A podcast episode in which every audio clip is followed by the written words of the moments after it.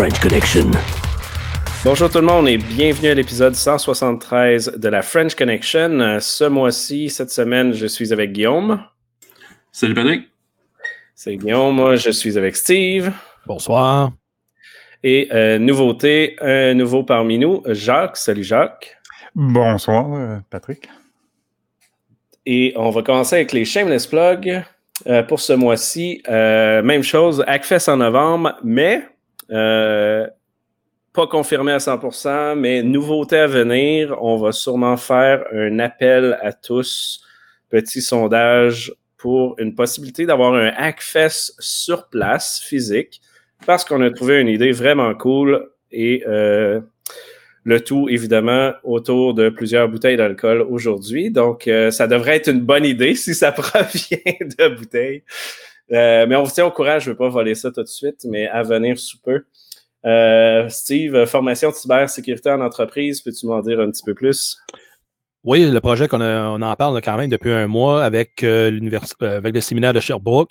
Et il y a eu une baisse vraiment de, de, de, de demandes plutôt euh, qui on n'avait pas anticipé. Et là, c'est revenu. Euh, il y a d'autres groupes qui se sont rajoutés au fur et à mesure que le temps a avancé. Fait qu'on a relancé des dates à partir du 10 avril, donc euh, sur l'hyperlien dans le dans les show notes, allez voir pour être euh, vous informer des inscriptions et tout.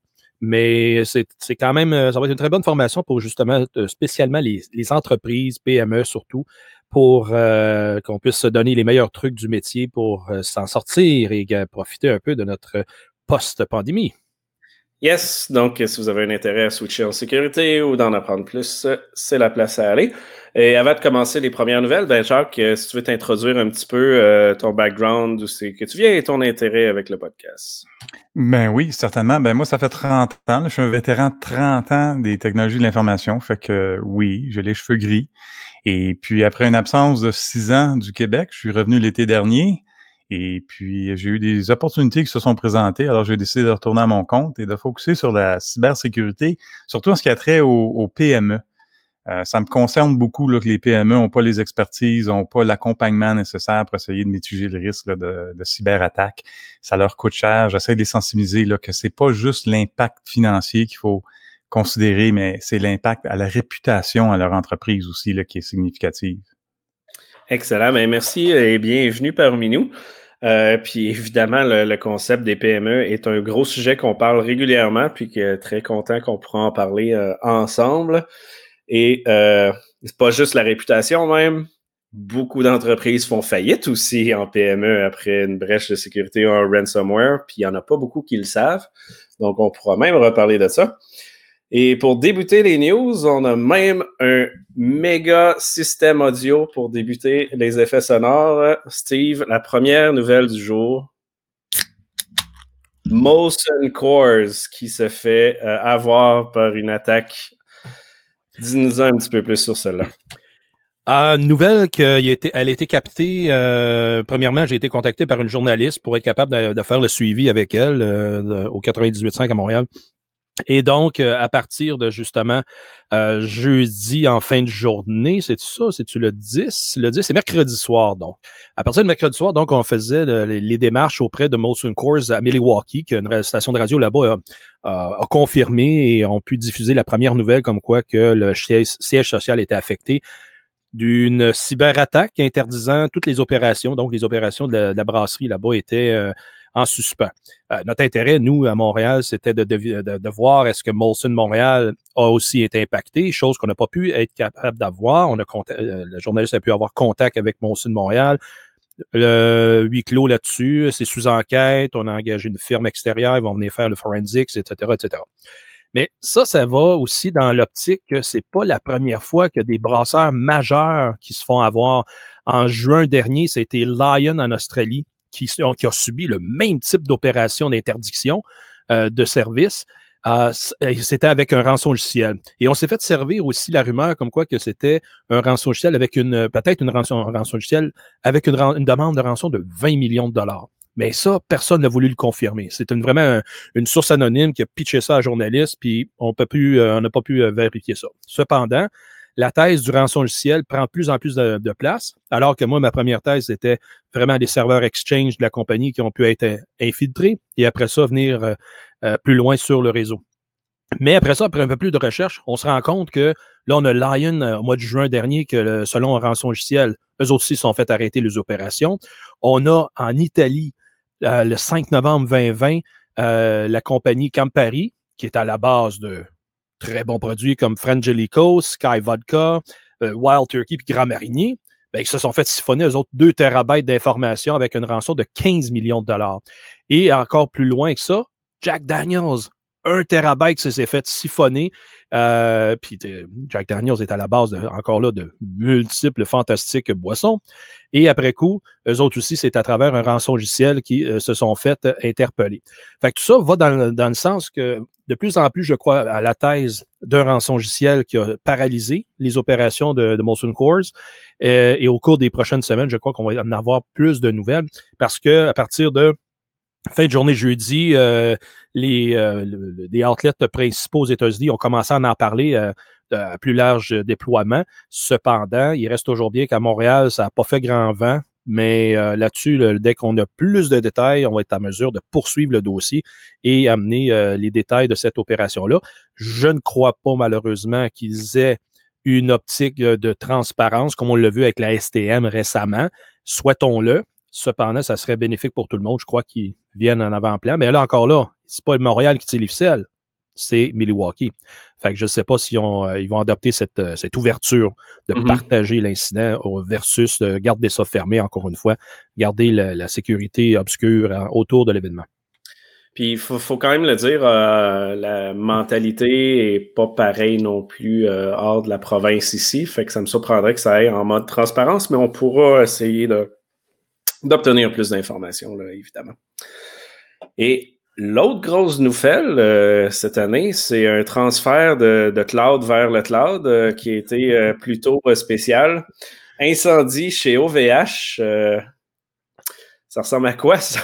C'est pas ça a fait parler énormément. Centre de données d'OVH à Strasbourg, en France, le feu a pris là-dedans. Et quand on parle de feu, vraiment, c'est Power Supply de UPS euh, qui récemment a été confirmé à la base euh, de cet incendie, qui était suite à des travaux euh, dans la, journée même qui ont eu lieu. Maintenant, ce qui est fantasmagorique de cette histoire-là, puis que tu l'as bien dit, Patrick, c'est parti en fumée dans le nuage, le, du nuage au nuage. Puis la joke, moi, j'ai un peu entresemé sur les médias sociaux. Je veux dire, il y a, il y a, quelques firewalls qui n'ont pas fait le vrai job, le firewall physique, n'est-ce pas?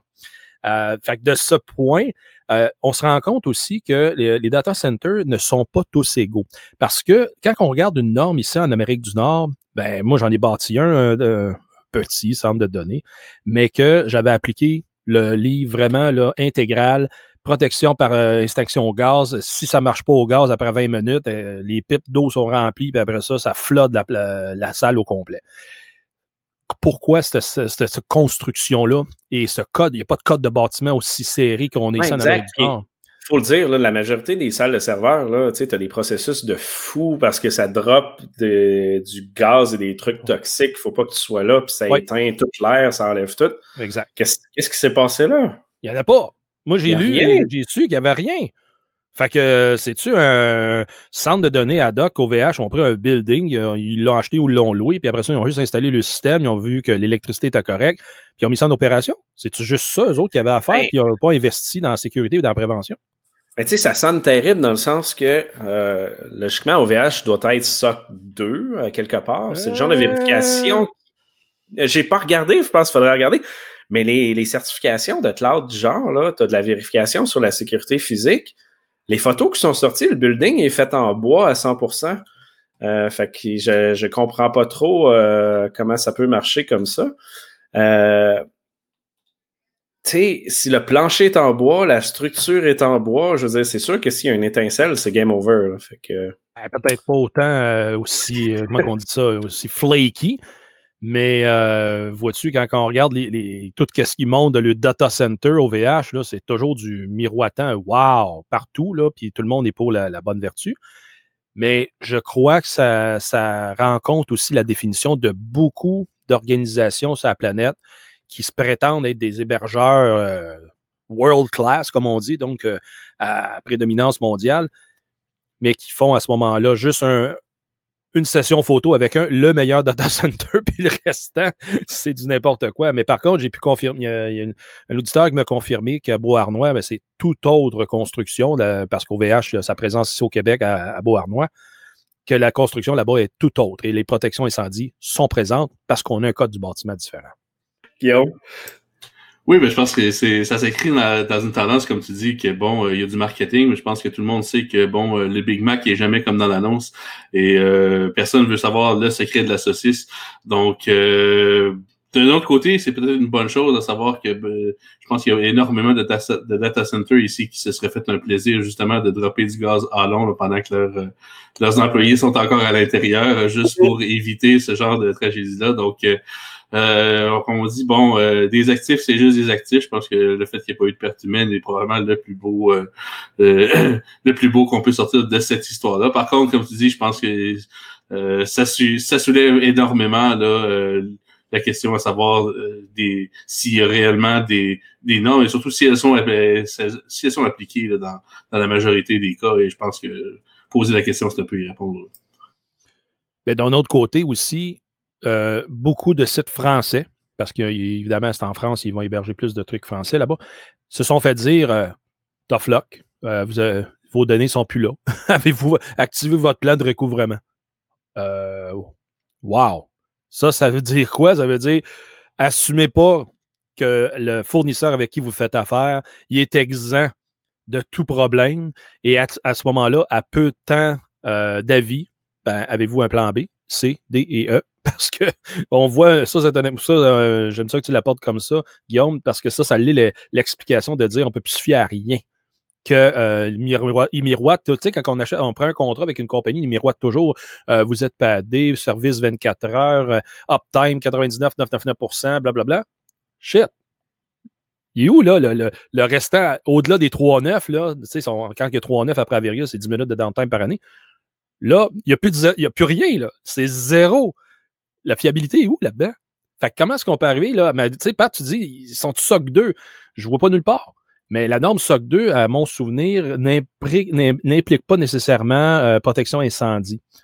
Euh, mais ce que je vois, par contre, euh, en, attendant, tantôt, je lisais, ils se sont mérités, regardez bien ça. c'est qu'ils l'ont eu, donc. en tout cas, un genre de prix pour euh, le, euh, quelque chose de vraiment extraordinaire. Euh, je vais leur finir de le retrouver pour dire qu'ils sont extraordinaires, cette, place-là. ah oui, ça, ils sont ici. ISO 27001, CSA, STAR, SOC 1 et 2 Certification, serveur Dedicated VPS Cloud, support 24-7, database backup, etc., etc., etc. Mais tu sais, puis on est en bois, c'est ça. Ça le, le dit pas. il, exact, exact. Tout le monde est content. Ouais, euh, ça veut juste dire que 24 heures sur 24, tu peux avoir quelqu'un qui va dire que tes données sont perdues. C'est. c'est ça. Ouais, Jacques? Ben, ça fait juste montrer qu'on a une jonction entre euh, les, les, les, dires de marketing, puis ça, ça, ça, crée un faux sens de. Comment on pourrait dire, là, de, de, de, de, confiance dans, ces centres de données-là. Donc, il faut ne rien prendre pour acquis comme dirait Steve. Il faut, vérifier et, comme tu sais, comme quelqu'un que je connais depuis longtemps me dit tout le temps, il faut vérifier plutôt que présumer. Oui, bon point. Euh, euh, ça fait une belle revue de tous vos dossiers de cloud, que vous soyez avec Amazon ou autre. Comprenez que deux régions dans le cloud, c'est la bonne chose, pas parce que c'est un cloud que c'est de la magie. C'est la même chose que du on-premise, mais c'est juste pas chez vous si chez vous passe en feu, quelqu'un d'autre ailleurs peut passer au feu, et peu importe la raison. Euh, mais euh, histoire à suivre pour savoir si c'était 100% accidentel avec les UPS, mais euh, hâte de voir ça finalisé. pour un prochain sujet, puis celle-là, je pense qu'il est très important au niveau de la sécurité web, Jacques, le rapport de HackerOne qui a été sorti. Oui, monsieur, j'aime ça regarder moi, toutes sortes de rapports qui, ont rapport à, la cybersécurité, puis au TI, évidemment, et puis euh, HackerOne. Euh, c'est un groupe, un regroupement de hackers qui, euh, ont l'air basés euh, être, basés au UK. Mais ils ont sorti un rapport, ils ont fait un sondage auprès des hackers. Il y a des chiffres que je trouve intéressants là-dedans. Euh, donc, 47% des hackers croient qu'on va, voir, on va voir moins de cross-site scripting, des vulnérabilités comme ça. 54% croient qu'on va voir moins de SQL injection, des vulnérabilités qui sont quand même comme on dit, front and center dans bien des attaques. Et une des raisons qui semble penser que ça va être à la baisse, c'est que, ben, suite à la pandémie, les gens qui sont allés travailler de la maison, les entreprises ont peut-être resserré la vis sur certaines applications. Donc, on va peut-être en voir moins. Par contre, ce qu'on va probablement voir de plus, 27% des hackers pensent qu'on va voir plus d'exfiltration de données. Et Steve a mentionné quelques cas plus tôt. Et ça, ça va chercher ce que j'essaie d'expliquer aux PME quand je leur parle, et puis souvent leur réaction quand je parle de cybersécurité, c'est comme Ah, on est correct, nous autres, on a des bons backups. Oui, mais quand tu es rendu au backup, c'est parce qu'il est trop tard, mon grand. C'est parce que là, tu as été, été attaqué, tes, données sont, ont été compromises, probablement exfiltrées. Donc, euh, il faut vraiment la, gouvernance d'information, la cybersécurité autour de tout ça va devenir de plus en plus important. 12% euh, qu'on va disent qu'on va voir de plus en plus des problèmes de, de, contrôle d'accès. Et ça aussi, c'est une chose que, que je trouve dans qui, qui qu'on s'occupe pas dans les PME, c'est qui a accès à quoi? C'est pas une question qui nous concerne beaucoup, mais ça devrait donc, j'ai trouvé le rapport intéressant. J'aime ça, voir des statistiques comme ça. Euh, l'autre chose qui est sortie de ça, c'est que il semble y avoir, parce que quand on pense hacker, la majorité des gens qui ne sont pas techniques, quand on pense hacker, on pense à des jeunes là, dans des hoodies, là, dans des, des petits sous-sols bien sombres avec plein d'ordinateurs qui vont hacker, là, de sortes, ils vont tout faire pour hacker. Mais un hacker, c'est pas nécessairement les méchants, c'est pas les pirates nécessairement. Donc, il semble y avoir un changement de perspective ou de, de euh, perception plutôt des hackers. Euh, c'est quoi un hacker? Il y, en a des bons hackers qui sont là pour vous aider. Fait qu'un un hacker, c'est pas un pirate nécessairement. Il y a des bons hackers dans le monde. Je trouvais ça intéressant que ça ressort. Yes, puis le point de l'autorisation est super bon parce que euh, ben, mon expérience de pentest, j'en ai fait pendant beaucoup, beaucoup d'années. puis le moment que j'en faisais temps plein, 80% de tous les tests qu'on faisait, puis c'était principalement la Fortune 500, Fortune 1000, c'était des problèmes d'autorisation. 80% des pentests avaient un problème d'autorisation. User A peut accéder à user B ou admin, etc. C'est souvent de la business logic ou euh, du, code, qui est juste pas là. Puis c'est vraiment des, trucs qui font du sens. Je pense que tu as raison aussi. Euh, ben, ils ont raison de dire que l'injection SQL est presque disparue. C'est vrai. Je veux dire, il n'est plus dans l'OAS Top 10. Le XSS commence à disparaître, mais de dire que c'est proche de disparaître, je pense pas, parce que non, non. La majorité des sites sur lesquels on va euh, sont encore vulnérables à ça. Surtout quand tu as le concept de blind XSS ou ce que tu mets de l'injection SQL, euh, excuse, l'injection XSS, JavaScript, HTML, peu importe. Puis c'est le système A va copier ça dans une BD, dans un autre fichier, puis ça se ramasse dans un système backend euh, 8, 8 serveurs plus loin. Trois mois après, tu as quelqu'un qui clique dessus, puis c'est là que c'est vulnérable.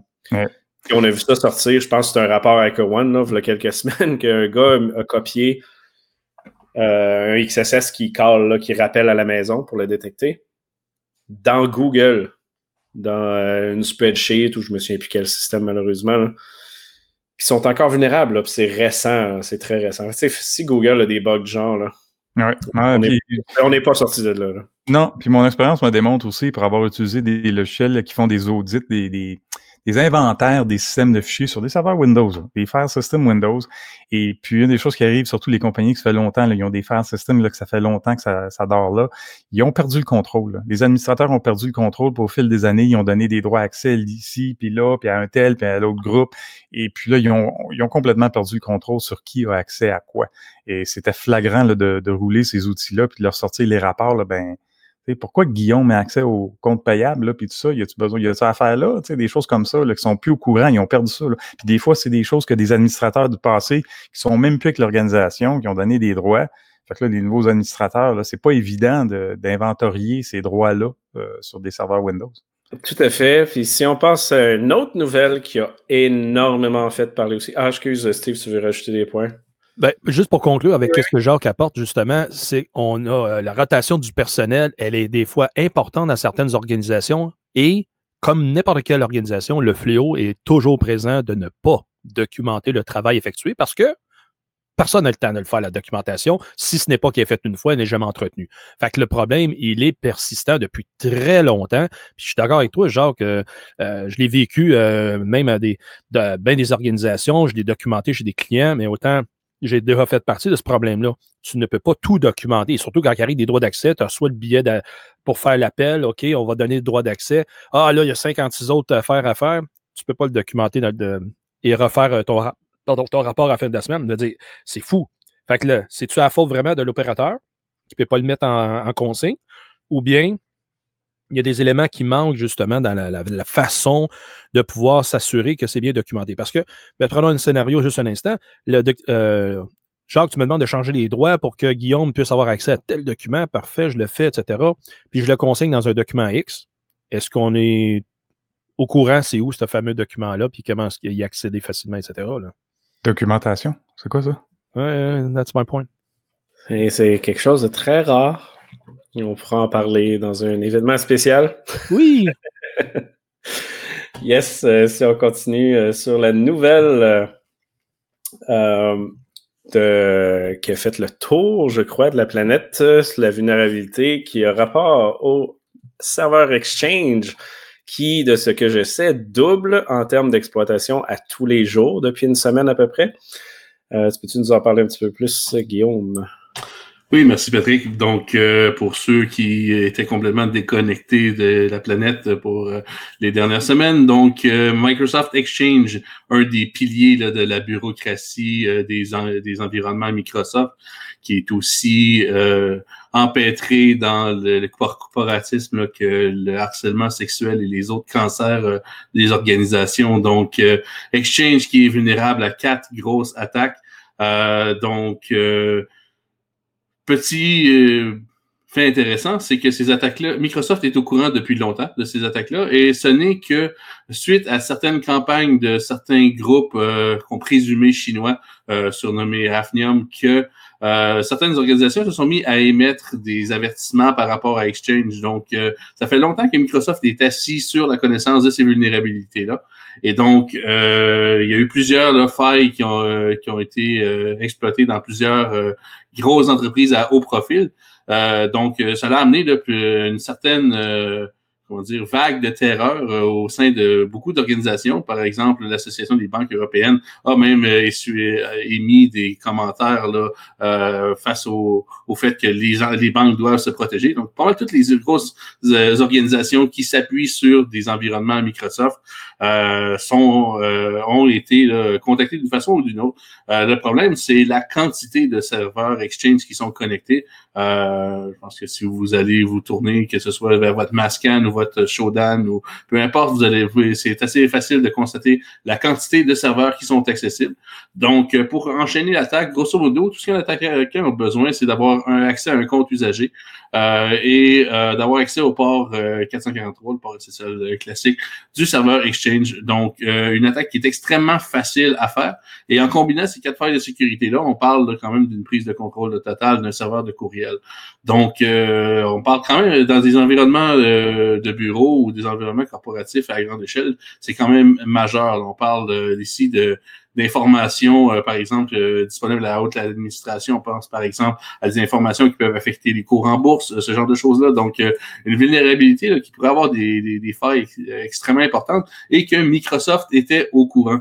et je pense que on peut enchaîner avec une autre nouvelle reliée, c'est que Microsoft non seulement était au courant, mais euh, étouffe activement les informations sur euh, qui sont euh, relâchées sur la faille, à savoir que bon le à savoir que bon les différents les, vulnérabilités qui sont publiées ou, les preuves de concept qui sont publiées sur la plateforme GitHub, par exemple, sont supprimées. donc, c'est quand même quelque chose qui est un précédent assez dangereux, à savoir que, bon, euh, Microsoft est propriétaire de GitHub, a promis de ne jamais faire interférence au logiciel open source et à sa culture, si vous voulez, de transparence et de propagation d'informations. Et donc, on a ici Microsoft qui intervient directement dans une censure active des différentes euh, vulnérabilités et des différentes informations sur la, vulnérabilité de ses produits euh, sur sa propre plateforme. Donc, un précédent assez grave et à savoir jusqu'où ça va aller. Ouais, puis c'est assez terrible le concept de la censure là-dessus. Là, je veux dire, c'est très cherry picking. Puis on a fait ben, accès à certains channels Slack confidentiel où il y a du monde de Microsoft et euh, qui a eu de la recherche faite de ce niveau-là. plusieurs personnes de Microsoft disent qu'ils ont déjà mis des, des, euh, euh, proof, of concept offline comme ça, que c'est pas la première fois qu'ils font de la censure, mais ils suivent pas leurs terms of service. Fait que si vous allez lire votre, leur term of service, ils disent que ça, ce n'est pas accepté, mais c'est accepté quand ça leur tente parce qu'ils l'appliquent pas. Fait que finalement, c'est du cherry pick à fond parce que ça target leur chose, donc c'est de la censure. C'est mal foutu. Euh, très mauvais, ouais, Steve. Puis aller dans l'autre côté, pourquoi qu'on fait un gros plat avec ça? Qui nettoie sa boîte de courriel pour qu'il n'y ait pas rien qui traîne? C'est une mine d'or, euh, excusez, une mine de platine d'informations pour n'importe qui qui met la main sur cette, euh, le contenu d'une boîte aux lettres. Et quand on, dit que c'est de l'information fantasmagorique qui est là. Pensez à qui, qui échange quelle information, surtout dans des euh, C-suite euh, positions. Autrement dit, les VP des présidents de, de des contrats d'achat. Pensez à toutes les stratégies qui s'échangent par courriel. Et là, vous avez des compétiteurs, ou du moins, ça va s'en aller aux enchères sur le dark web. Et là, à ce moment-là, les compétiteurs, ils peuvent-tu s'informer davantage? Quelles sont vos stratégies, où vous allez, qu'est-ce que vous avez fait, etc. Holy Jesus, certainement. Alors, c'est comme ça qu'il y a une urgence. Hey, ça, l'alarme a été sonnée le 2 mars, là, on est le 13 à l'enregistrement, et il y a toujours des, des dizaines de milliers de serveurs encore, comme on se parle, qui ne sont pas. Peut-être correct de proposer une minute de silence pour tous les administrateurs des 100 000 serveurs Exchange dans le monde? Qui doivent être en tuteur, ils doivent travailler jour et nuit pour arranger ça. Là. On pense à eux autres un petit peu? Là?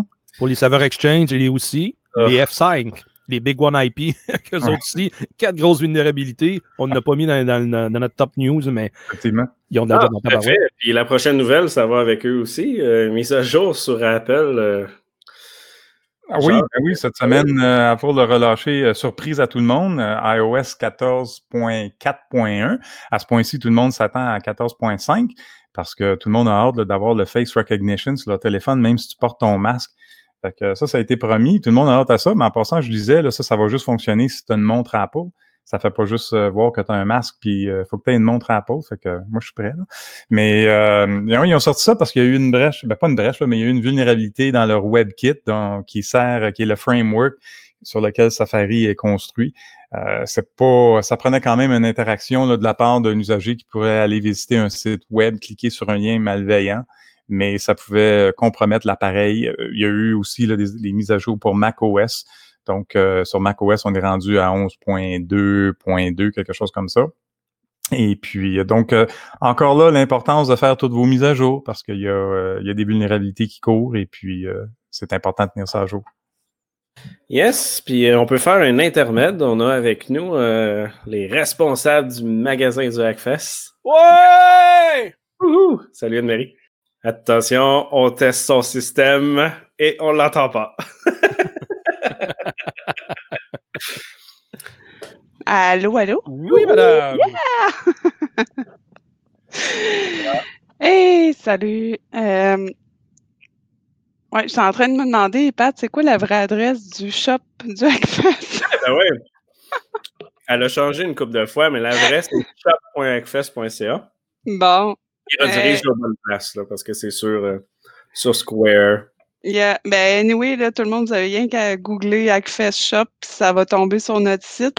Vous allez tomber sur Hackfest Square Shop, puis euh, encouragez-nous, sérieusement. Moi puis Bruno, on attend rien que vos commandes. notre maison est pleine de stock, puis euh, on a vraiment hâte que vous euh, nous encouragiez, puis on est prêt à vous commander. Puis en plus que on est prêt à vous envoyer le, tout, mais euh, en plus tout le monde est content parce qu'avec Post Canada, bizarrement, ça va bien. Parce que chaque fois que quelqu'un nous, euh, ben pas quelqu'un nous envoie, mais que qu'on fait une commande avec Post Canada hors Hackfest, ça nous prend un mois pour un deux jours. Yep. Et avec Hackfest, c'est l'inverse. Vous recevez ça plus rapide que ça le dit. Ah oui, honnêtement, là, c'est genre un à deux jours, puis ça va super bien. Puis, euh, en tout cas, vraiment, encouragez-nous. Puis, on... Fait que là, Bruno, il n'a pas le micro, il peut pas me dire, mais oui, je vais essayer d'aller à l'entrepôt voir si on a des t-shirts du podcast de l'os pour en vendre. Sinon, on va en faire, faire d'autres, mais on devrait savoir. ça prend euh, podcast puis euh, social engineering. C'est très, très, très, très demandé. Puis, euh, en plus de juste être des t-shirts, ça peut euh, ouvrir les mentalités sur, euh, sur le, le- le- le- les problèmes actuels, sur le, la sécurité. Yes. Eh, merci, Bruno. Lâche pas. On te voit dans le background avec ta bière. Tout est beau. Non, Bruno, il se cache, il est trop gêné pour parler. Mais on a essayé deux micros, puis ça marche pas. On est des cordonniers mal chaussés. C'est il dit-. Il dit j'entends rien, mais je bois. Ça fait avec notre première nouvelle du jour. C'est bien correct. Ah, Yes. yep. Donc, euh, si on continue avec toi, Steve, euh, la police qui euh, shut down des applications euh, Android euh, parce qu'ils tournent les téléphones en mode proxy, puis euh, ça, ça m'intéresse parce que j'ai quelqu'un aujourd'hui qui m'a parlé d'un cas qui pourrait être lié à ça. Ah, ça, ça devient encore plus intéressant. Euh, oui, c'est une nouvelle en provenance euh, de l'Espagne où le, service de police national là-bas ont mis la main justement sur l'auteur euh, qui, codait justement la malice pour être installé vers des téléphones et après ça, activer la caméra, documenter, évidemment, évidemment vider le téléphone d'informations intéressantes. Et après ça, pouvait s'en servir pour être capable d'accomplir des méfaits un peu partout. Euh, ça, ça démontre encore, tu sais, on parlait tantôt de la faille avec, euh, la- avec euh, voyons, chez iOS, euh, qui rend, que Apple, en- vraiment en urgence, a déployé 14.4.1. Euh, ça, ça naît un autre, un autre aspect que là, on a des, vraiment des cybercriminels qui s'en prennent à la technologie. On sait qu'elle est imparfaite jusqu'à un certain point, mais là, c'est vraiment, c'est normal de dire, ah, nous autres, on va prendre euh, cette plateforme-là, puis on va transformer euh, l'environnement pour que ça soit facilitant pour nous. Fait que là-dessus, ils ont fait des, des, euh, des saisies dans deux, trois maisons, c'est-à-dire quatre personnes ont été arrêtées. Euh, il y avait 20 domaines en activité, des comptes de banque. dire, il y avait un certain roulement euh, pour qu'ils puissent à ce moment-là faire leur travail. Et tout ça, malheureusement, c'était que sur la plateforme Android avec présence dans le Google Play Store de leur application. Fait que tout ça va, bonne- à, ce qu'on peut dire, c'est une très bonne nouvelle. Ils ont pu mettre la main, arrêter hein, l'opération de ce genre de réseau-là. Mais voyez-vous, euh, il y a même des, des, des Amazon Fire Stick là, qui étaient, puis des Kodi Box qui étaient euh, impliqués parce que l'application pouvait être téléchargée sur ces appareils-là pour le streaming. Donc, c'est c'est c'est pas, pas petit. Euh, je crois euh, le chiffre que j'avais vu, c'était une centaine de millions de fois que l'application avait été téléchargée. Fait que le span que ça a, autrement dit, la portée euh, vers combien d'usagers potentiels que ça a, c'est phénoménal. Et pensez juste, là, on vient les policiers viennent d'en prendre, viennent d'en attraper et d'en arrêter un service criminel comme ça. Mais il y en a plusieurs autres. Pat? Hey, il doit en avoir des centaines, tu veux dire. Mais oui, le cas que j'ai aujourd'hui, je ne peux pas en parler trop trop euh, en détail, mais quelqu'un nous a fait référence qu'il y avait euh, dans son entourage euh, une personne qui s'est fait déclarer en termes de fraude. Puis tout pointe vers le fait que si la personne ne ment pas, la seule possibilité que, que la personne ne ment pas serait que son téléphone a été intercepté pour un mode proxy parce que la fraude reliée à la personne euh, identifie le IP et le téléphone même de la personne. Fait que c'est soit un mensonge mentionne l'IAMI? Ah oui? Ben non, on n'a pas le détail malheureusement, mais ça, mais la preuve est dans le dans l'IP et de- que le téléphone en tant que tel. Là, je peux pas dire si c'est l'IMI ou d'autres choses là, mais euh, mais si c'est ça, ça serait intéressant. Je vais leur envoyer cette information là. Donc euh, à voir vers où que ça va aller, mais euh, ouais, faites pas de niaiserie parce qu'évidemment, on voit du monde se faire prendre dans ces choses-là. Euh, Guillaume, euh, si on continue dans les, euh, mises à jour, un petit peu Chrome aussi qui a patché un 0D. Oui, merci Patrick. Donc, Chrome, en fait, Google, qui est quand même très actif dans, le domaine de la sécurité avec le Zero Day Initiative, vient de lâcher une belle grosse patch pour, Chrome.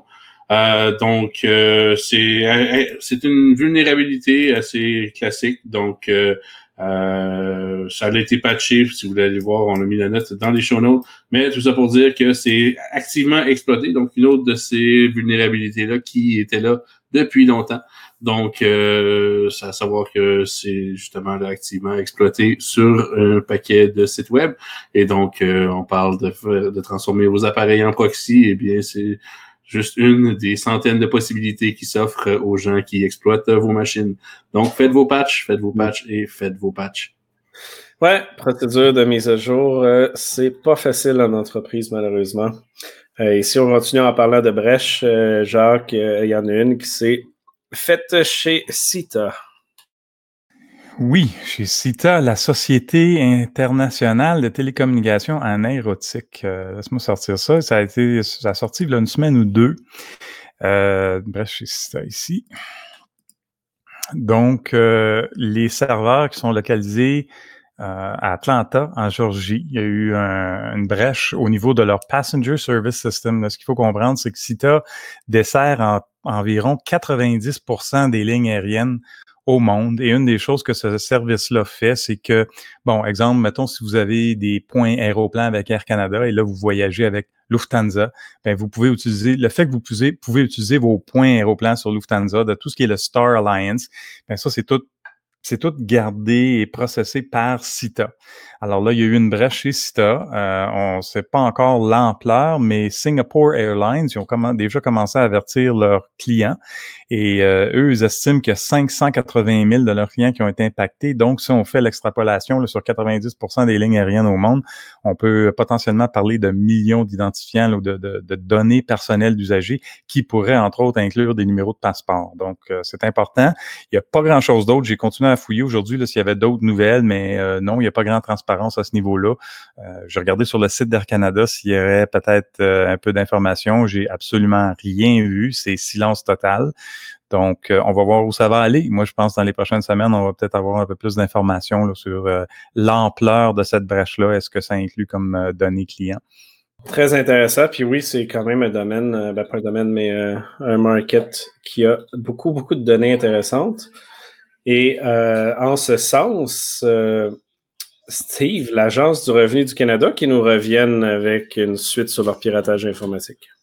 Et hier après-midi, vendredi, le 12 mars, c'est sorti euh, cette nouvelle fantastique. 800 000 comptes de l'Agence de revenu du Canada seraient potentiellement à être bloqués si ce n'est pas déjà fait, sous la prémisse que là, euh, puis je vais faire un parallèle tout de suite avec l'histoire de cet été, euh, qu'avec du retraçage, euh, ils, se sont rendus compte par le recoupement d'enquête que des, beaucoup de comptes qui ont, dont l'adresse électronique a été compromis est utilisé pour cet été. On il y a eu l'attaque par bourrage de de, justificatif. Ça, c'est le terme français pour euh, Credential Stuffing Attack. Et le, concept à la base, c'est de réutiliser l'adresse email, l'identifiant euh, de l'usager est connu et sous la prémisse que le mot de passe, euh, que tout le monde euh, met le même mot de passe partout, et a tenté systématiquement des entrées euh, vers les comptes de l'ARC, puis là-dessus, il y en a des milliers qui ont été compromis. Et donc, avec ça, ils ont pu retrouver donc sur le Darknet, et ils se disent être capables de scruter le Darknet pour être capables de documenter tout ce qu'il y a, et sur repérage d'un compte appartenant ou avec des informations similaires à l'ARC, ils bloquent le compte à l'ARC jusqu'à temps que le citoyen retourne et puisse modifier, valider l'information euh, pour s'authentifier, évidemment, pour que ce soit la bonne information du citoyen qui soit présente et non pas un compte de banque ou une, adresse courriel compromise ou qui appartient à un pirate. Fait que ça, c'est quand même en pleine période des impôts, quelque chose que, wow, là, ils viennent juste de se rendre compte de ça, un. Puis deux, ils vont mettre des blocages comme ça. Fait que là, là, déjà, les gens, on entend un paquet d'histoires récemment qui les gens font des longues files d'attente au niveau téléphonique. Il y en a qui racontent que ça a juste pris 5-10 minutes. Il y en a qui racontent que ça a pris 5 à 10 heures. Et euh, là-dessus, euh, c'est inégal la façon que c'est fait. Cependant, on peut très bien comprendre que l'ARC protège leur nom, le système, vrai, mais euh, j'ai pu vérifier avec quelques personnes, le deuxième facteur d'authentification existe auprès de l'ARC, mais n'est pas obligatoire et n'est pas enforcé nulle part. Ça, c'est ça blows my mind parce que le, ça, ça aurait dû être obligatoire dès novembre, décembre, peu importe quand, mais pas euh, en essai juste par quelques usagers euh, en pleine période des impôts. Comment? C'est quoi cette affaire-là? Ah, c'est vraiment, vraiment ordinaire. Puis euh, j'ai hâte de savoir si ces comptes-là étaient réellement le même user et le même password. Je pense pas qu'on va le savoir, là, mais c'est là que ça tire. Parce que si c'est pas le même password, que les comptes qui sont leakés et qui ont juste pris l'adresse courriel, hey, c'est pas fort pour vrai. Là. Surtout comme tu dis, en période d'impôt. Oups, j'ai été tombé sur mute. Je pense pas que c'est acceptable euh, comme approche euh, d'avoir, de, déliter des accounts, ben pas déliter, mais suspendre des accounts parce que le courriel existe dans une brèche. Mm. J'espère qu'ils ont accès aux passwords de ces brèches-là pour les comparer, voir qu'ils sont exacts. Hmm. Mais en même temps, si on dit qu'ils ont accès aux passwords pour savoir qu'ils sont exacts, ils tombent pas mal dans une zone grise de la légalité. Mmh. Sont où les haches? Sont où, euh, yeah, right? c'est les haches, les passwords en clair. Est-ce que leur système est en clair puis ils n'ont pas de hache? Et on s'en va dans une belle direction parce que c'est pas super chez euh, au Revenu Canada. Là. Non, non, non. J'aime pas ça. Euh, puis, euh, bon point que, que tu amènes, euh, Guillaume, si on reste au niveau fédéral, euh, le CRTC, qui, là, on est samedi, mais lundi est la dernière journée pour soumettre vos commentaires, recherches et autres au CRTC pour les, leurs demandes de questions, demandes de renseignements pour l'empêchement ou bloquer les botnets sur les réseaux canadiens d'Internet. Pouvez aller lire nos, euh, nos blogs, euh, le blog du Hackfest, blog.hackfest.ca. On a un article sur ça. Perso, je suis 100% contre, mais euh, qu'est-ce que t'en penses, Guillaume? Ben, je pense que c'est pas juste une question d'être pour ou contre. Je pense que quand on voit la proposition en tant que telle, c'est à se demander c'est vraiment c'est qui qui est sur le comité technique de ce genre de proposition-là. Euh, je pense qu'il y a vraiment là une armée de fonctionnaires qui, se sont agités les bras vers le ciel, là, qui, qui ont dit il faut faire quelque chose pour les botnets. Ben, bienvenue en 1995, messieurs. Euh, donc, euh, je pense que 20 ans et, plus, on peut dire quoi, 25 ans d'histoire de, développement. oui. On dit souvent que le gouvernement est 10 ans en retard, là, mais je pense qu'on est dans l'erreur. Ils sont plus 20 à 30. Là. Oui, donc je, je pense que 25 ans d'évolution de technologie de botnet a vraiment montré quelque chose, à savoir que euh, il suffit d'avoir un canal de communication. Donc euh, ici, le CRTC qui aurait la prétention de vouloir bloquer tous les canaux de communication possibles pour les botnets est absolument farfelu. Ça relève d'un effort, euh, ça, ça, ça relève d'une démarche là, de, de consultation de nouvel âge entre des gens qui n'ont absolument aucune idée comment se faire le botnet. Ils n'ont aucune idée, un. Puis, pas juste ça, je veux dire, le concept de blacklisting ne marche pas en termes de sécurité. Il y a toujours une manière de bypasser les choses, toujours. Pas juste de bypasser, Patrick, c'est que ça peut devenir aussi une arme offensive absolument faramineuse. Ah, moi, si je veux savoir comment ce système-là va fonctionner et je suis prêt à donner de l'argent de ma propre poche à celui qui va réussir à faire bannir le site du CRTC dans la, via la liste ah, du CRTC. Donc, c'est absolument ridicule. Euh, c'est, et je veux ça de toute méthode légale, bien sûr. Euh, vérifiez vos, euh, vos législations avant de procéder à quelconque action. Mais bon, bref, euh, il y a là vraiment une idée absolument farfelue. Et euh, je crois que le fait de justement prétendre à ça et euh, relève d'une profonde nuance technique. Comme tu dis, bon, le, le, le blacklisting. Le blacklisting est une est une méthodologie qui a été utilisée amplement pour le spam. Je pense qu'il y a n'importe qui qui a eu à administrer une, euh, une boîte courriel corporative sait à quel point que c'est ridicule euh, comme euh, comment dire comme idée d'essayer de vouloir tout blacklister tous les domaines. Ça commence avec des listes à n'en plus finir et tout le monde veut être une autorité. Et il y a des processus absolument dégueulasses là, pour mm-hmm. sortir de, de, de, ces listes-là. Donc euh, un, le blacklist ne fonctionne pas. Deux, la signature réseau ne fonctionne pas. Il y a toujours une façon de passer par un autre protocole, etc. Euh, la, à cause des méthodes FastFlux euh, ou double, double flux, tu peux pas avoir une signature réseau. Euh, donc, euh, tu peux avoir des signatures trafic, tu peux avoir des signatures réseau, tu peux avoir des signatures applicatives, tu peux pas avoir de signatures sur les, sur les domaines qu'est-ce que tu vas essayer de matcher au juste? J'aimerais bien savoir ce que la communauté technique a sorti comme idée. Tu as oublié aussi un point, des botnets légales, ça existe? Oui, écoute, ça, c'est la fameuse zone grise, mais tu sais, bon. Non, mais il en euh, existe des milliards. C'est ça la joke, c'est que c'est beaucoup en termes de nombre, puis on n'en parle pas. Comment vous pensez que les sites comme hotel.com fonctionnent? Ils s'en vont checker les prix des autres sites web pour les accoter. C'est fait comment ça? Avec des botnets de scrapper online. Ils s'en vont analyser les autres, les autres sites. C'est sûr que ça va se faire détecter en termes de botnet, ça. C'est 100% sûr. Ça, c'est la majorité des retail online qui agissent comme ça. Ils spawnent genre 200 machines dans un cloud, ils analysent plein de sites via un command and control qui dit analyse tel, tel, tel site oui, ben en fait, euh, pour opérer moi-même un de ces sites-là, euh, donc emploirimouski.com, si vous cherchez une job à Rimouski, mais euh, pour en opérer un moi-même, justement, euh, les sites d'emploi, par exemple, ne veulent pas se faire scraper leur contenu, donc il faut faire usage un peu d'agilité à ce niveau-là. Et donc, bon, bien sûr, il y a toutes sortes de méthodes là, qui sont rendues pratiquement indétectables, Patrick. maintenant, avec des kits comme Selenium et compagnie, tu... ah ouais tu instrumentes pratiquement le browser à partir de, ton code. Donc, euh, mm-hmm. j'ai même vu un API qui euh, simule quelqu'un qui bouge une souris à la vitesse d'un humain pour bypasser les détections de. Absolument. Donc, euh, à ce niveau-là, je veux dire, on est des années-lumière en, en avant des, des, technologies de, de détection. donc, je pense que sérieusement, ça vaut la peine à tous les, toutes les personnes qui se sentent concernées par euh, l'Internet que de se faire entendre sur cette proposition-là. Euh, on peut laisser, si vous allez voir sur le blog du Hackfest, il y a un lien vers la proposition. Euh, il y en a aussi sur Ricochet Media, donc ça a quand même fait couler beaucoup d'encre, mais je pense que c'est assez important de se faire entendre là-dessus, ne serait-ce que pour rire un petit peu de, cette, de cette idée un peu farfelue qui est directement tirée des comment dire, de la philosophie du matching par signature, euh, desquels les, les, premières générations d'antivirus sont sorties. yes, euh, Steve. Tout ça en regardant le document qui a été proposé là, par le CRTC au 13 janvier 2021, qui est l'avis de consultation de conformité et enquête des télécoms du CRTC 2021-9, appelle donc développement d'un cadre de blocage à l'échelle des réseaux pour limiter les trafics de réseaux de zombies et renforcer la sécurité en ligne des Canadiens. Ça, là, ça rassure la majorité des gens. Fantastique. C'est une belle affaire politique.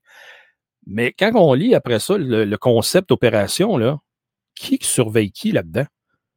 Fait que c'est le CRTC, semble-t-il, qui parraine le projet, là, tout ça, mais, qui va vérifier qui a appliqué quel genre de blocage? Autrement dit, l'oversight qu'on dit en anglais, là, c'est qui là-dedans? C'est pas mentionné, là. C'est pas mentionné, puis c'est un bon point. Juste au niveau opérationnel, qui va opérer gérer l'opération de ça quand, si tu considères qu'une entreprise normale, si on prend, mettons, Desjardins à 50 000 employés, ont à peu près 100 personnes qui font de l'analyse de détection. Là, on parle du pays au complet, là, 30 millions de personnes. Fait que fais 50 000 sur le ratio de 100 jusqu'à 30 millions. Euh, je pense pas qu'ils soient capables de gérer ça, même si c'était une bonne idée. Fait que, tu sais, non. Il y, a, quelque chose, il y a un autre agenda, en tout cas, parce que quand on regarde euh, au UK, donc euh, au, Royaume-Uni, euh, eux autres aussi, ils l'ont lancé, ça fait deux ans, la possibilité, puis on sait que les, Anglais sont freaks là-dedans, là, de surveiller chaque, chaque personne de la population. Là. Londres, là, si vous n'avez jamais été à Londres, vous, vous, levez à la tête, là, puis vous regardez comment est-ce que caméra de surveillance au pouce carré. En janvier, ils déclaraient qu'ils veulent faire de la reconnaissance faciale en temps réel, eux autres, puis je suis certain qu'ils vont le faire.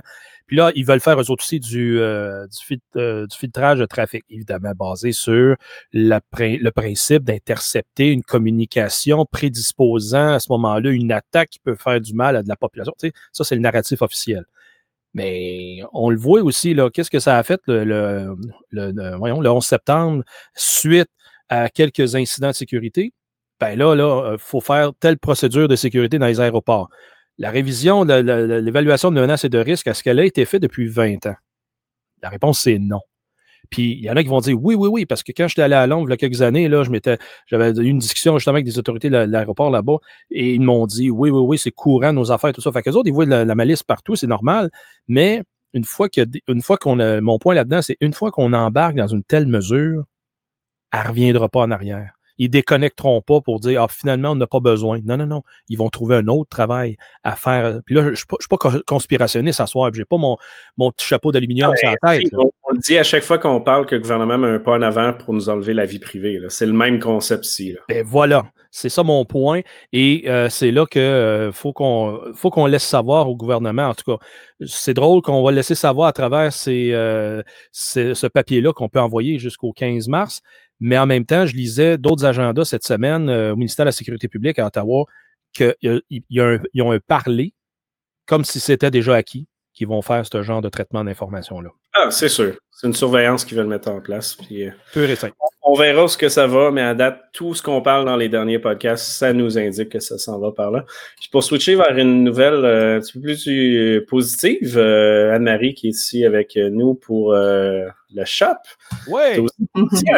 Un parcours intéressant que c'est super cool que tu aies lancé l'idée. Euh, tu t'es lancé en cybersécurité, puis j'aimerais ça entendre. Euh, yep.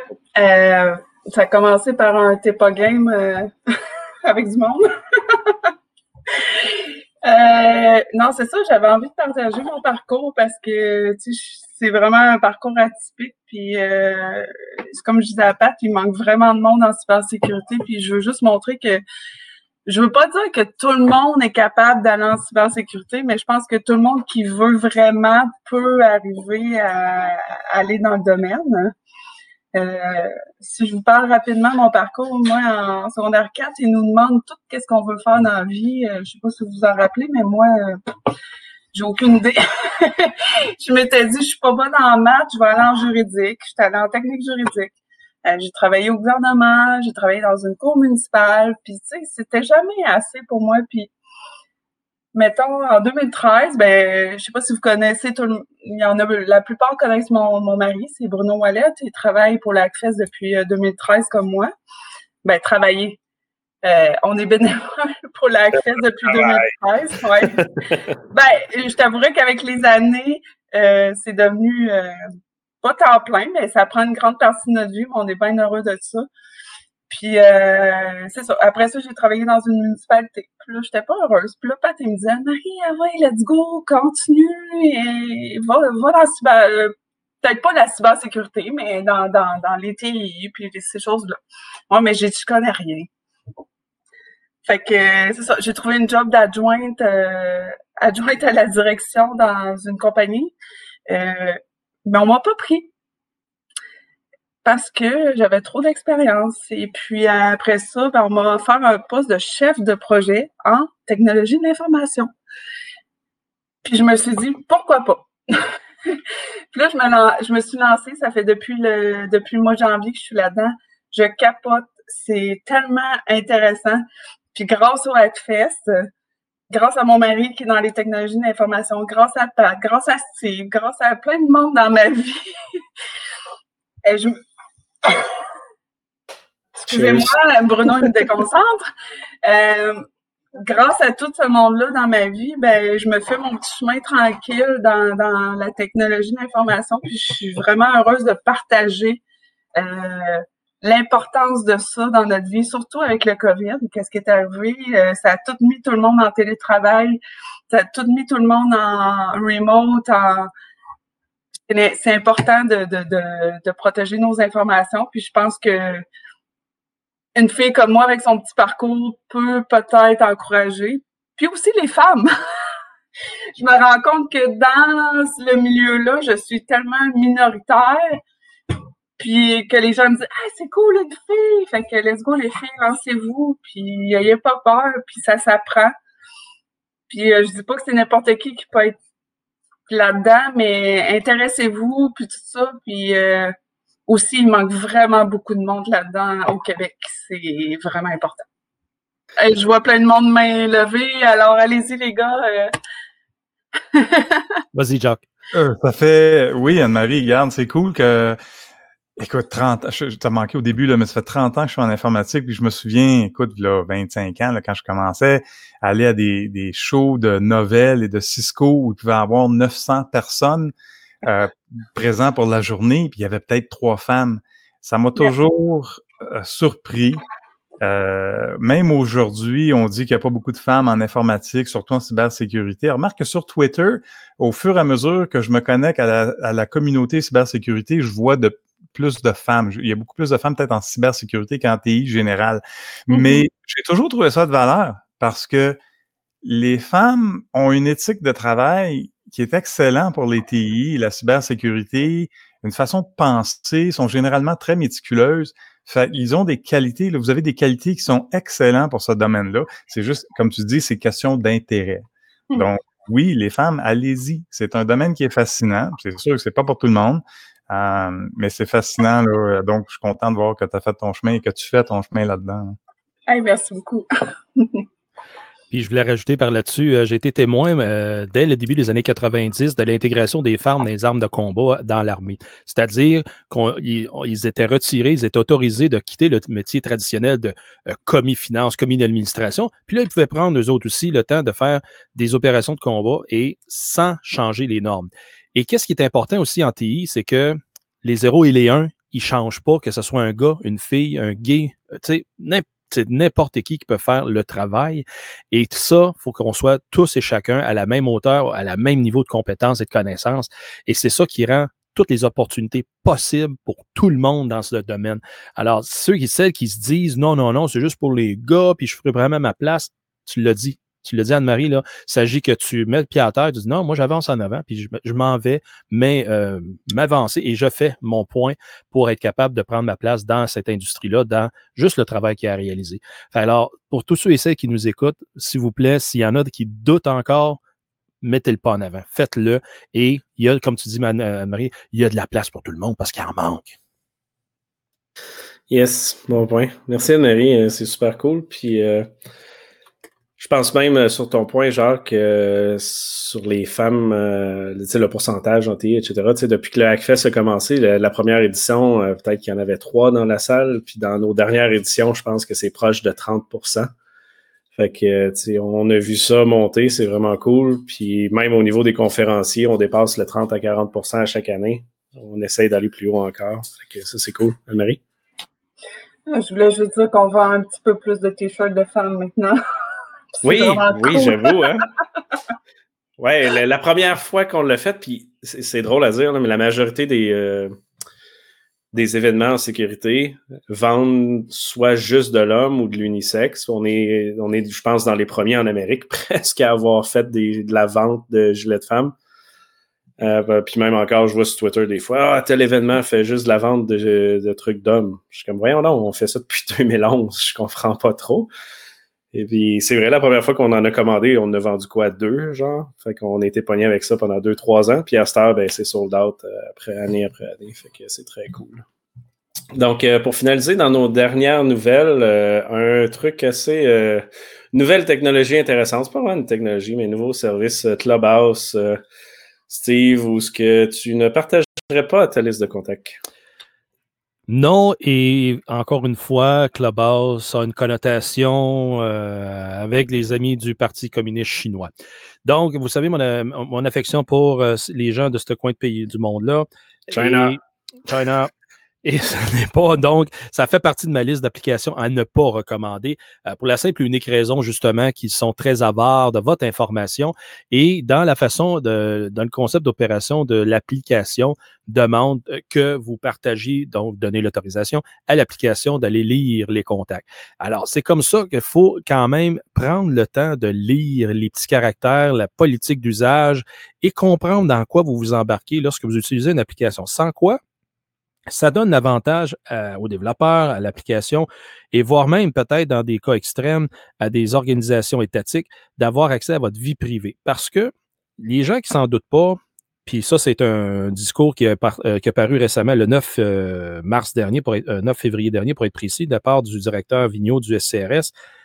Il dit il mentionnait dans son allocution, même si vous n'êtes pas un scientifique, un membre du gouvernement, tout ça, ben, la géopolitique s'intéresse à vous. Je paraphrase. Hein.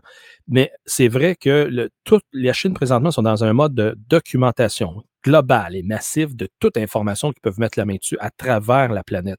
Et si vous pensez que vous avez rien euh, d'intéressant à votre proposition euh, dans votre téléphone que un État pourrait en profiter, bien, détrompez-vous parce que vous avez soit des contacts intéressants que vous avez, qui pour vous c'est naturel, mais qui peuvent faire des tisser des liens justement. Et qui, lorsqu'on parle de gens qui travaillent dans des positions clés ailleurs, et ça peut devenir, vous pouvez devenir à ce moment-là peut-être le point d'entrée vers cette personne-là pour à ce moment-là aller dans cette technologie de pointe où la deuxième, troisième, quatrième personne ou le niveau d'accès va être pour euh, cette organisation-là. Fait c'est pour ça, en prenant trois pas de recul ou plutôt aller à 60 000 pieds d'altitude, on peut voir la portée que ça peut avoir. Et de cette façon-là, il faut comprendre que tout le monde euh, sur la planète a de l'information sur quelqu'un, mais ça revient à nous de faire attention à cette information-là. Et les applications de médias sociaux, souvent, sont le conduit, euh, le maillon faible d'une chaîne de sécurité à travers lequel ben, il y a beaucoup d'organisations, tant étatiques que criminelles, qui vont s'intéresser d'aller chercher vos informations personnelles. Soyez avisés. Oui, Steve, puis je pense que ça soulève une excellente, euh, euh, un, excellent, un, excellent, point ici, à savoir que sur les réseaux sociaux, c'est pas juste vous l'affaire de sécurité pour vos informations personnelles, mais c'est surtout vos amis. Euh, on se rappelle par exemple les beaux jours, même appelons-le l'âge d'or de Facebook, dans le temps où lorsque vous, vous installiez une application, cette application-là avait, accès à vos données et à celles de vos amis. Donc, euh, l'API a maintenant changé. Donc, euh, l'application aura juste accès à vos données si vous lui donnez la permission. Mais euh, sur des réseaux sociaux, un des vecteurs justement de, de, de, disclosure d'information est vraiment vos amis. Et il y a beaucoup de réseaux sociaux naissants justement qui n'ont pas, comment dire, eu le hardening que Facebook peut avoir eu et qui justement sont, sont maintenant des mines d'or pour les informations personnelles, justement par le biais de vos amis. Donc, euh, euh, regardez toujours les petits caractères, à savoir quelle information vous partagez et surtout, euh, vous savez, vous savez pas toujours à qui vous les partagez. Donc, vous, pouvez facilement être en train de vous exposer à des fuites de données sans même que vous leur donniez votre consentement. Donc, Yes. si on fait le tour vers l'Association des banquiers canadiens, Jacques, ils viennent de sortir un guide. Oui, en fait, si je me trompe pas d'ailleurs, c'est un tweet que Steve avait, euh, avait aimé sur Twitter. Ça m'a intrigué. Euh, bon, je vais commencer par dire que, oui, l'association, l'association des banquiers canadiennes, ils ont sorti un guide euh, sur la, pour aider les gens à se protéger. Il y a une trousse de cybersécurité qu'ils appellent. Je vais commencer par être positif, dire que c'est un excellent guide. Il est beau. si monsieur et madame tout le monde appliquerait pouf, la moitié de ce qu'il y a là-dedans. Si les gens auraient la patience de lire ça et appliquer la moitié des recommandations qu'il y a là-dedans, ils, iraient loin à se protéger. Mais ce que j'ai trouvé un peu ironique, c'est à, l'introduction où ils disent les banques au Canada sont à l'avant-garde de la prévention et de détection des cybermenaces. Ben, je sais pas là, mais moi quand je rentre dans les succursales de ma banque puis je vois du Windows 7 sur tous les terminaux, sur tous les ordinateurs, J'appelle pas ça avant-garde. J'ose croire qu'ils ont acheté le ESU, le Extended Security Updates, mais quand même, s'ils sont des années en arrière comme ça sur les, les points où les gens travaillent, ça m'inspire pas confiance. L'autre aspect que j'ai remarqué récemment, c'est que on parle souvent d'une des meilleures façons de protéger nos identifiants, c'est euh, d'activer euh, l'authentification à, plusieurs étapes, à deux étapes, dont le 2FA ou Multiple Factor Authentication, des choses comme ça. Mais moi, dans ma banque, ils n'ont pas ça. Euh, mon épouse est avec une autre banque, ils n'ont pas ça. Je sais pas si les autres banques, je sais pas s'il y en a des banques qui ont ça présentement au Canada. Oui. J'ai vu une ou deux qui en ont. Puis c'est très, très, très optionnel. Il faut que tu fasses du opt-in. Puis c'est pas documenté si tu cherches pas pour. C'est sur SMS ou ils utilisent des applications? Ils ont toutes les possibilités, mais ça reste que c'est pas documenté. Si tu te connectes, si tu crées un compte, c'est pas là. Quand tu te connectes, tu charges des options, c'est pas là. C'est sur une page quelque part parce que, ah, ça serait trop compliqué pour les utilisateurs de faire ça. Mais ils donnent pas l'option. Non. moi, j'ai demandé à ma banque, il y a une place dans, dans, leur service en ligne où tu peux leur envoyer un courriel et dire Hey, euh, il me semble que j'ai lu que vous faites du two-factor authentication, c'est où? Puis la réponse que j'ai eue d'eux, c'est que, ben, nous autres, la façon qu'on fait ça, c'est de temps en temps, quand vous faites une transaction, on va vous envoyer un code sur votre téléphone, voir si c'est vous autres. Ouais, mais c'est pas du tout à fait. Là, ça. Moi, ça me protège pas quand je m'authentifie à chaque fois là, pour faire mes, affaires en banque. Puis quand j'ai lu le document, tu sais, on dit souvent, là, on le voit souvent, je le vois quasiment partout, là, que c'est une des meilleures façons de protéger nos identifiants, nos comptes sur les services en ligne. Puis au début, la première fois que je l'ai lu, le document, je dit, il en parle même pas. C'est like omission, complete omission. Mais là, je l'ai remarqué, là, c'est à la page 10, une petite note en bas. Là. Servez-vous donc l'authentification multifactorielle pour vos comptes en ligne lorsqu'elle est offerte. Lorsqu'elle est offerte, oui. Mais euh, j'ai juste trouvé ça ironique. Puis encore là, je vais répéter, c'est un excellent guide. Euh, si vous voulez chercher ça, la trousse de cybersécurité, de toute façon, ça va être dans les notes euh, du podcast. Mais c'est un excellent guide, monsieur et madame tout le monde. Pour, il y a plein de bonnes recommandations là-dedans. Mais... mais vos banques le font pas. À se côté les bretelles puis dire on est avant-gardiste. Euh, non, je ne dirais pas ça. Désolé. Et moi, je peux, te, je peux te dire, euh, il y a deux banques euh, récemment que j'ai fait une vérification auprès d'eux, la Banque nationale et la BMO, qu'ils offrent du RSA Secure ID pour être capable d'aller sur les comptes commerciaux seulement. Pour le particulier, ils ne le un On est en quelle année, là? T'as-tu dit RSA? RSA Secure ID le produit. Le dernier. oui, sérieux. Un j'avais, j'étais sur avec la Banque nationale, puis eux, effectivement, là, j'avais mon petit token euh, RSA là, que je devais mettre chaque fois, là, mais. Mais euh, TD, euh, TD, à date, c'est la seule, j'ai vu, qui offrait du, justement du 2FA aux particuliers. À partir, oui, d'un d'SMS, OK, mais c'est toujours bien mieux qu'à date, il n'y a pas rien d'autre.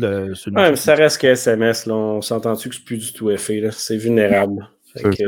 C'est ça, c'est pas la meilleure façon. Non, merci. C'est mieux que rien, mais ça donne rien. Fait que tant qu'à ça, faisant pas. Là. Rendu là, investis dans d'autres choses tant qu'à investir de l'argent. Aïe, aïe, aïe. Mais ouais, s'il vous plaît, les banques, mettez du tout effet. Euh... Yeah, tu vrai. Pour compléter, euh, Jacques, je ne sais pas si tu l'avais vu plus loin, euh, il existe aussi le petit livre noir de la fraude, deuxième édition. Je viens de le mettre dans, les, dans le chat euh, pour le mettre dans les notes, dans le show note, Pat. Et c'est un livre euh, pour être capable de présenter ça à tous les membres de la famille. Euh, c'est en anglais, en français, en chinois, en arabe, de toutes les langues. Et ça, c'est de façon illustrée, c'est illustré de façon très simple et abordable pour comprendre les fraudes principales possibles parce que le mois de mars, c'est le mois de prévention de la fraude. Si on ne l'a pas dit la dernière fois, on va le répéter aujourd'hui. Ah et vous, vous retrouverez dans ce, c'est un PDF en fait, là, qui est vraiment de 21 pages fort agréable et qui donne les euh, types d'arnaques, euh, comment les détecter, comment les prévenir. C'est fantastique et euh, c'est pour tout le monde. Mais c'est le plus gros challenge qu'on a en, cybersécurité, hein, Steve, c'est how do we make them care? Yeah. C'est comment est-ce qu'on. Ah, comment passer le message aux gens qu'il faut qu'ils fassent de quoi, il faut qu'ils s'en occupent. Non, mais c'est comme aujourd'hui, là, on, va avancer l'heure bientôt. Là, hein? Cette nuit, on avance l'heure, on perd une heure de sommeil. Ben oui. Bon, ben, comment est-ce que ça a pris de temps avec les pompiers? Amène le message qu'à deux fois par année, ou donc au changement d'heure, ils font penser aux gens de changer le batterie dans le détecteur de fumée. Combien est-ce qu'il y en a qui ne le font pas, genre? C'est un travail de longue haleine, tout simplement. Ouais, changer une culture, c'est 25 ans minimum. Fait que, il y a beau, il y a un beau terme qui existe euh, pour décrire ça et qui fait rire à chaque fois que j'ai découvert lors d'une conférence euh, venant du gouvernement belge euh, et qui s'appelle l'enculturation. Donc, c'est de développer une culture, de faire adopter une culture donc, euh, ça soulève quand même l'imagination à savoir a quel moyen utiliser. Mais bon, euh, c'est un terme qui existe et c'est un processus euh, qui est quand même étudié dans les sciences sociales. Donc, pour ceux qui veulent se coucher moins intelligents, avec un petit peu meilleur vocabulaire, enculturé, c'est un mot. Donc, c'est un mot. ça. Yes, et pour finir le podcast, pour ceux qui ont fait la heure et demie qui nous écoutent, euh, dernière nouvelle, euh, Guillaume, euh, sur Google qui dévoile une première attaque, je crois, live de Spectre dans Chrome, en fait, au niveau du JavaScript. Oui, Patrick. Donc, Google qui sort une preuve de concept quand même assez impressionnante sur la machine virtuelle de Chrome.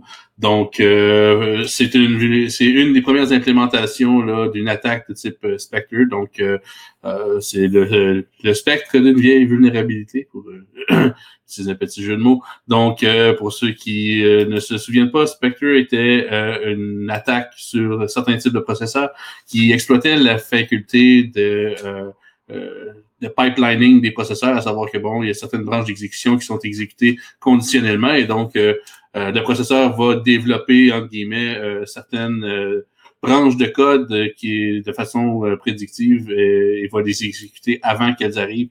donc ça permet de lire à l'avance certaines données. Donc, euh, le cache euh, du processeur peut contenir des données euh, sensibles. Et donc, on a une première manifestation ici de cette attaque-là, à savoir que, bon, on est un site web est capable de lire des des données qui sont contenues dans un cache, notamment ici dans une application JavaScript.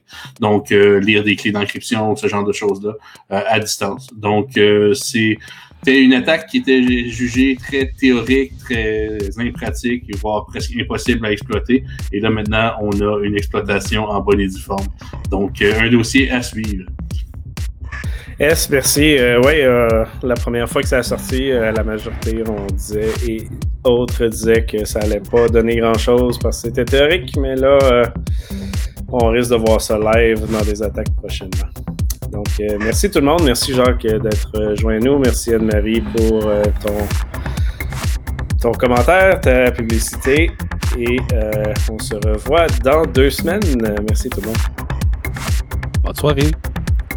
Oui, bye. Bye tout le monde. À bientôt.